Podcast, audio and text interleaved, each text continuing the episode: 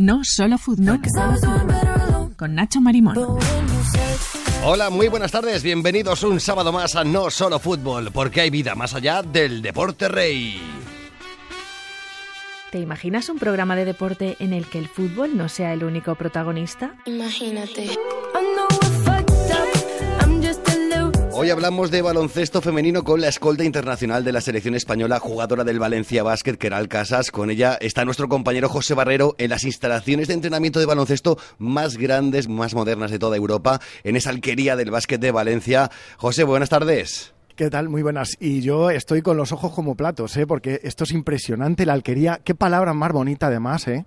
La casa, la casa del básquet, la casa del baloncesto. Keral, gracias por estar con nosotros en Radio Nacional de España. Nada, gracias a vosotros. lo primero es que, que, acabáis de conseguir la clasificación para, para, esos juegos. Es que esto es una maravilla. ¿eh? Primero, enhorabuena y qué trabajazo más extraordinario, ¿eh? ¿verdad? Sí, la verdad que estamos súper contentas, súper felices porque, bueno, evidentemente jugar unos juegos es el sueño de cualquier deportista y, bueno, pues eh, no era fácil el grupo. Además, eh, eh, nada, estuvimos eh, cuatro días a preparar los tres partidos que tuvimos y, y la verdad que muy contentas de, de habernos clasificado. Estaba antes hablando con Elisa Aguilar en Nacho, hablando antes con la presidenta de la Federación Española de Baloncesto, me decía que el partido de Canadá y Japón, que estaba que no sé, no, no cabía en sí. Nosotras eh, pudimos salir unos minutos a verlo y estaba de los nervios.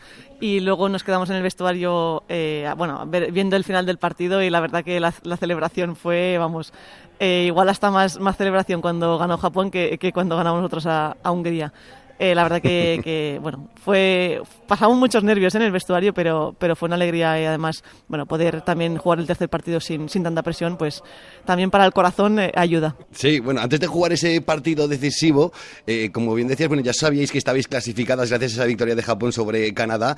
Sin embargo, eh, fuisteis a por todas, conseguisteis el billete olímpico tras una épica remontada que no hacía falta, pero la conseguisteis, remontasteis 22 puntazos a Hungría. Eh, ¿Cómo lo recuerdas? Sí, la verdad que ya te digo, no era un partido fácil, por, primero por el que el rival evidentemente tenía de mucho nivel, pero también eh, mentalmente, claro, tú sabes que estás clasificada y sabes que realmente no tiene tanta importancia el ganar que, o el perder en ese, en ese partido, ¿no? Entonces no, no fue nada fácil, eh, pero bueno, al final somos España y siempre queremos ganar, y bueno, fue un punto, pero, pero estamos muy contentas de, de bueno, pues de habernos clasificado, pero también de, de, la imagen que dimos, porque ya te digo, podríamos haber salido a, pues nada, a, a pasar el rato y, y, bueno, pues ya que estamos ahí, ¿no? Eh, no sé, el gen competitivo que tenemos los españoles, pues, pues lo sacamos. Menudo último cuarto. Bueno, tienes medallas en europeos, en mundiales. ¿Te faltan tus vitrinas eh, crear de una medalla olímpica? Sí, la verdad que, que, sí. A ver, mi sueño es jugarlos, porque al final eh, yo ya juego unos juegos, pero bueno, fue época COVID, que la verdad que, eh, lo que todo lo que conlleva los juegos, que ya no es solo jugarlos, sino el ambiente, el, bueno, pues eso, la gente en las gradas, al final, eh, cuando lo jugué yo estaba vacío, ¿no? Y era un poco es guay porque, bueno, ya se lo podré contar a mis nietos, ¿no? Pero, pero la verdad que, bueno, las jugadoras que habían estado antes en Río y en otros, en otros juegos eh, decían que, bueno, no tenía nada que ver, ¿no? Que ya te digo, al final es también el ambiente y todo lo que mueve los juegos.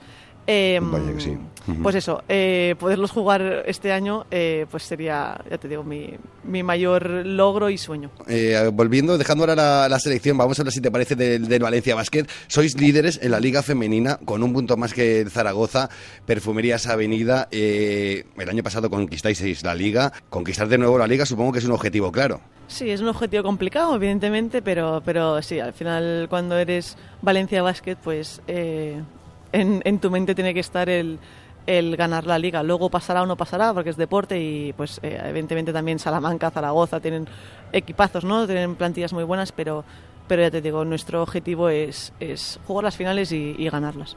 Hace solo seis años, el Valencia Basket, para que el oyente eh, se ponga un poco en posición, estaba en la segunda liga femenina del baloncesto. Creo que no hay precedentes de tal progresión en la historia del baloncesto de un equipo. Eh, ¿A qué se debe este despegue fulgurante? Bueno, se debe a, a, un trabajo muy bien hecho. Al final, como tu compañero decía, el tema de la alquería, ¿no? de las instalaciones, pues eso también eh, te hace ver que bueno, pues el Valencia Basket apuesta por, por todo, ¿no? por ya no solo el masculino, sino el femenino, y ya no solo los, los mayores, sino la cantera. Eh, al final, eh, pues tenían un, un, proyecto en mente y yo te digo, yo estaba muy a gusto en el extranjero, pero cuando me, me, bueno, me ofrecieron este este proyecto con la ambición que tenían, pues no me lo pensé dos veces y, la verdad que es eso, lo que tú dices, que se ve que, que lo están cumpliendo y, y eso, que al final hace cinco años que estamos en, en Liga Femenina y bueno, pues eso, el quinto año ya ganamos la Liga, ¿no? Todo lo que es la Liga Femenina de baloncesto se está haciendo eh, cada vez más fuerte. Yo, fíjate que era lo que te quería preguntar un poco, como también el hecho de que se haya renovado el convenio también es algo bueno para que las jugadoras, en vez de estar por ahí fuera, que a lo mejor estaba bien, pero también se está bien aquí, ¿eh? ¿no? Con esta, estos pasitos que se van dando, yo creo que son muy interesantes, ¿no? Se está bien, no, eh, no, no, se está mejor en otro lado, o sea, es lo que tú dices, hace unos años estábamos prácticamente todas las, todas las jugadoras de selección en, fuera, en el extranjero, eh, y ahora estamos prácticamente todas aquí. No sé si hay dos solo, solo fuera, o sea que eso dice mucho, ¿no? De que se están, pues bueno, la Liga Española vuelve a ser lo que, lo que era hace años y, y bueno, y que va más. Eh, tus experiencias fuera de España, te lo comentabas, bueno, han sido varias. Has jugado en la Liga Francesa con el Nantes, con el Landes, en la Turca con el Galatasaray, donde te proclamaste campeona. Eh, aunque aquí se está muy bien, ¿con qué te quedas de todo ese periplo por el extranjero? Yo siempre, siempre lo he dicho que en mi mis mejores años de, mi carrera eh, han, sido, han sido en Francia. Al final es verdad que mi primer año salí de, salí de casa y me fui a Turquía. Fue un año muy complicado porque al final era muy joven, eh, no hablaba el idioma, era, era un país totalmente diferente y fue muy duro. Y eso también yo creo que me ayudó a la hora de, de que el año siguiente, cuando me fui a Francia, pues me pareció todo eh, un camino de rosas. Me pareció muy fácil y, y me adapté muy fácil y muy bien y y eso, yo ya te digo, en Francia, en Francia estuve muy, muy a gusto. Oye, Nacho, yo tengo otra curiosidad. Ella, ella además practicó eh, taekwondo cuando tú eras joven. Si eso te ha servido para ser tan veloz luego en la cancha en baloncesto, porque tienes una rapidez, tienes, no, te pregunto, ¿eh? A ver, lo de la velocidad no creo que sea por lo del, de, lo del taekwondo. Igual la coordinación quizá, quizá sí, ¿no? Porque al final, bueno, desde muy pequeña, pues desde los 4 o 5 años que me apunté taekwondo, pues eso, te hace tener unos reflejos o una, una coordinación que, que, igual lo aprendí, ¿no? Me, me, vino ya, ahora ya lo tengo como muy interiorizado. Mis padres me apuntaban a todo lo que fuera posible para, para que me desahogara. Hacía taekwondo, fútbol, baloncesto, todo. Y todo a la vez, o sea que... Oye, Keral, yo quería preguntarte, volviendo a la selección, tú has sido internacional con todas las categorías inferiores, acabas de cumplir eh, tu décimo aniversario desde que debutaste con la absoluta, que por cierto, en tu debut ganaste el Eurobasket de Francia. Eh, tienes 31 años, ¿cuál es el secreto de mantenerse en la élite tanto y tan bien en tanto tiempo? Uf, pues te diría que, es complicado porque ya te digo, son muchos años, al final hay altibajos como, como en todas las carreras deportivas y, es duro, pero, pero bueno, eh, mentalmente, bueno, yo la verdad es que estoy bastante orgullosa de, bueno, de cómo soy mentalmente, de la fuerza que tengo porque he pasado dos dos bajones en mi carrera que fueron en plan bueno fueron bastante bastante fuertes y, y los he superado. Entonces eso bueno eh, no sé al final es carácter es saber que que tú apostaste por eso cuando eras pequeña y que son muchos años de trabajo y, esfuerzo. Entonces, mmm, en vez de tirar, bueno, cuando viene un momento difícil, en vez de dejarlo ir, de decir ya no puedo más, decir no, no.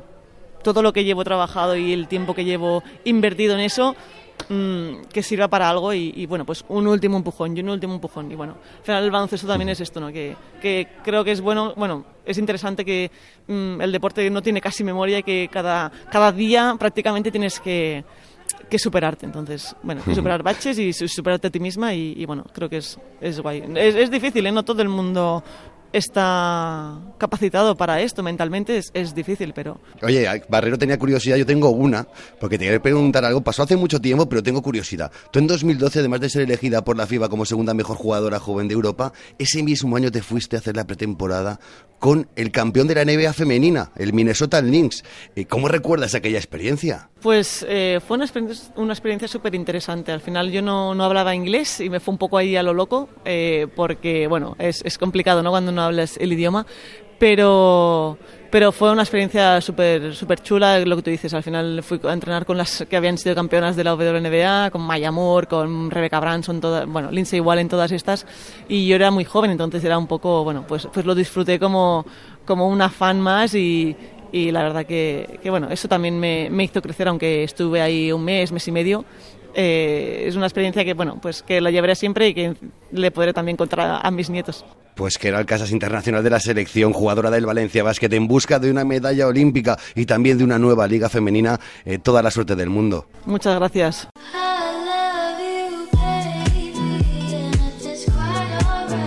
El banquillo de Patricia, fútbol femenino en Radio Nacional. Pues un sábado más nos sentamos en el banquillo de Patricia para contemplar el espectáculo del fútbol femenino. Patri, ¿qué tal? Buenas tardes, Patricia Campos. Hola Nacho, buenas tardes. Hablamos de espectáculo porque menudo espectáculo culo vivimos con España que venció a Francia en esa final de la Nations League.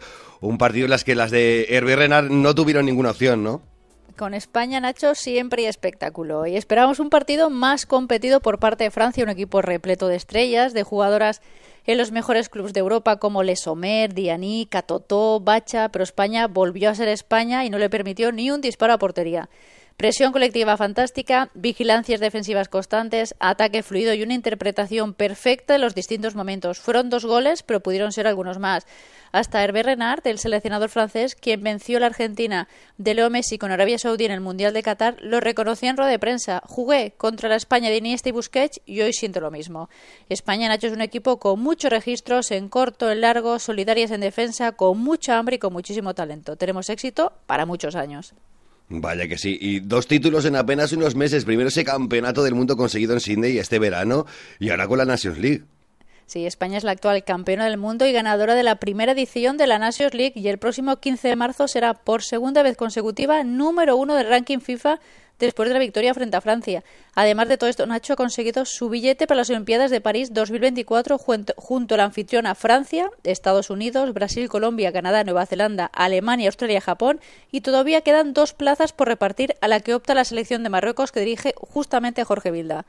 En esta Nations League hemos vencido a Suecia, semifinalista de un Mundial, Países Bajos, campeona Europa o Francia, la que nunca habíamos derrotado, con un balance de siete victorias, una sola derrota frente a Italia, recuerda en Pontevedra, 28 goles a favor y 9 en contra. Por si fuera poco, la Real Federación Española, Nacho, ha recibido 160.000 euros por ganar la Nations League, mucho menos que la, que la selección masculina que reportó 10,5 millones de euros. Nacho, ahora sí, con este triunfo España se consolida como la gran potencia a batir. Desde luego, y la gran favorita de cara a estos Juegos Olímpicos de París, que menudos credenciales se presenta allí en la, en la cita olímpica.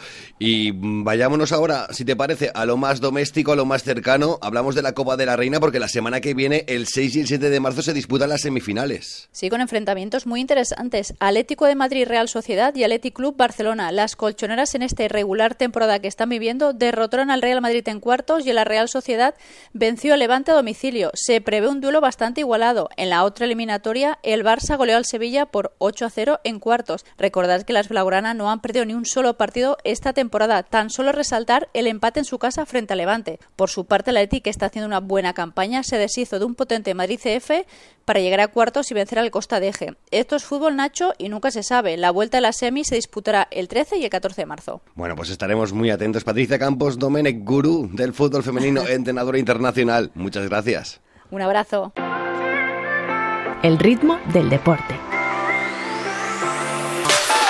Y hoy despedimos el programa con los gustos musicales de la jugadora internacional de la selección española de baloncesto, Keral Casas. Pues bueno, la, la son muy, muy clásica, además nunca, siempre hago lo, mismo, pero mi, mi, canción es siempre la de Don't Stop Me Now, eh, que es la que me pongo, también la que pido para el calentamiento eh, de los partidos, que me la pone el DJ.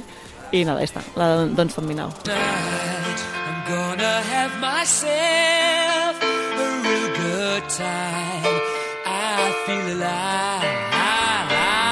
Sin duda, este Don't Stop Me Now es la canción más solicitada por nuestros invitados. Está en el top de las canciones motivadoras de nuestros deportistas. De esta manera llegaremos al final de No Solo Fútbol. Reciban un saludo en la parte técnica de Pablo Reverti y de Nacho Marimón. Ustedes sean felices y disfruten de la vida en compañía de la radio pública.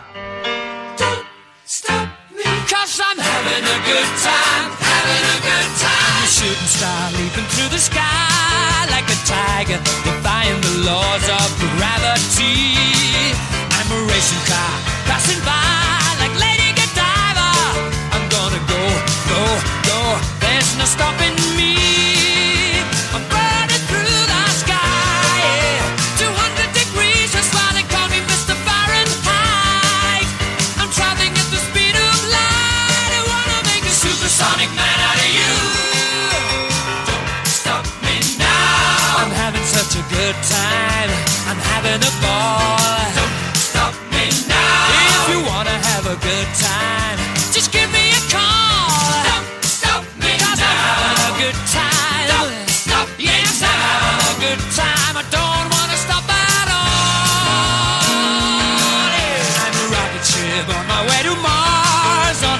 And costs